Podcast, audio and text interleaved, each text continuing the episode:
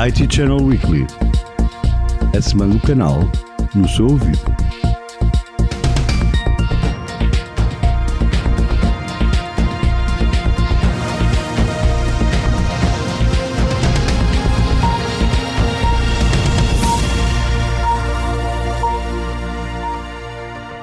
Ora viva, esta semana chegamos ao décimo episódio do IT Channel Weekly.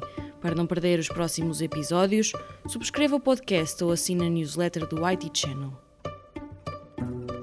A Exclusive Networks anunciou a disponibilidade do Exclusive Training Center, nova plataforma de formação com uma vasta seleção de cursos acreditados pelos fornecedores. Concebida como a casa dos serviços de formação da Exclusive Networks, o ETC fornece acesso centralizado ao Programa Global de Formação de Peritos, liderado por fornecedores internos, especializados e certificados.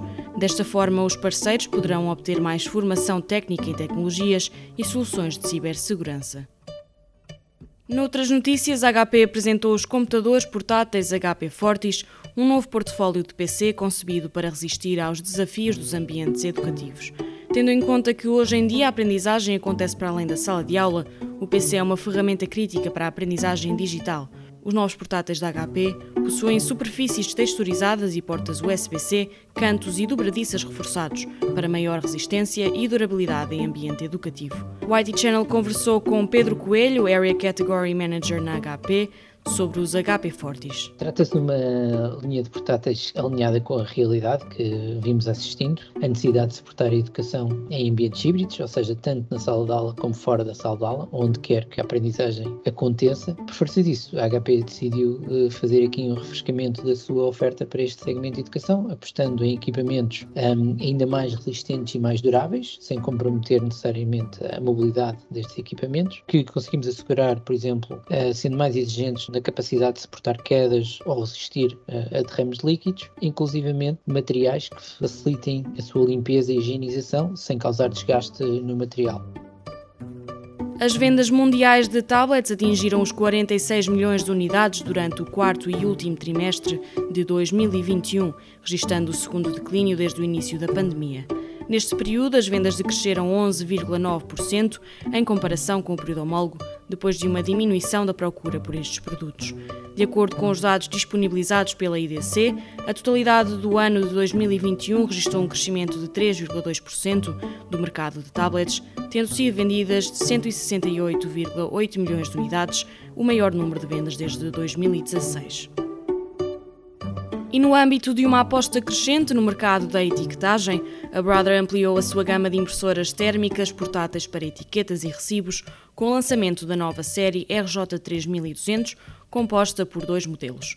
Segundo a empresa, a nova gama, que substitui os modelos anteriores RJ3050 e RJ3150, oferece modelos mais competitivos destinados a melhorar a produtividade, flexibilidade e autonomia e são caracterizados pela robustez.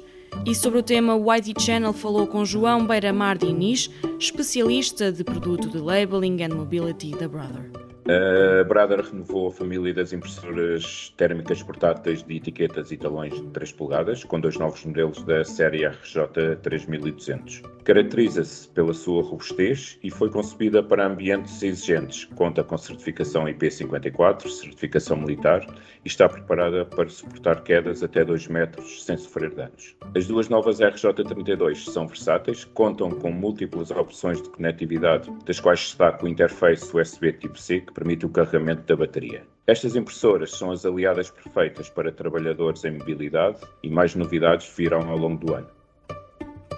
A Maverick AV Solutions, divisão especializada da TechData, anunciou uma parceria com a Epson, fabricante de displays LED, para a distribuição das linhas de Commercial Displays e Data Visualization na Europa.